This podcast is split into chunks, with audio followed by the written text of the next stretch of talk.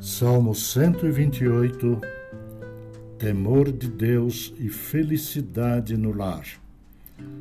Bem-aventurado aquele que teme ao Senhor e anda nos seus caminhos.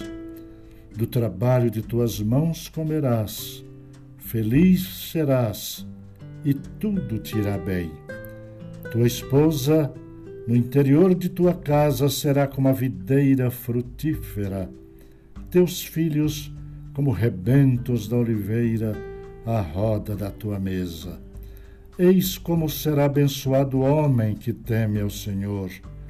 O Senhor te abençoe desde Sião, para que vejas a prosperidade de Jerusalém durante os dias de tua vida, vejas os filhos de teus filhos.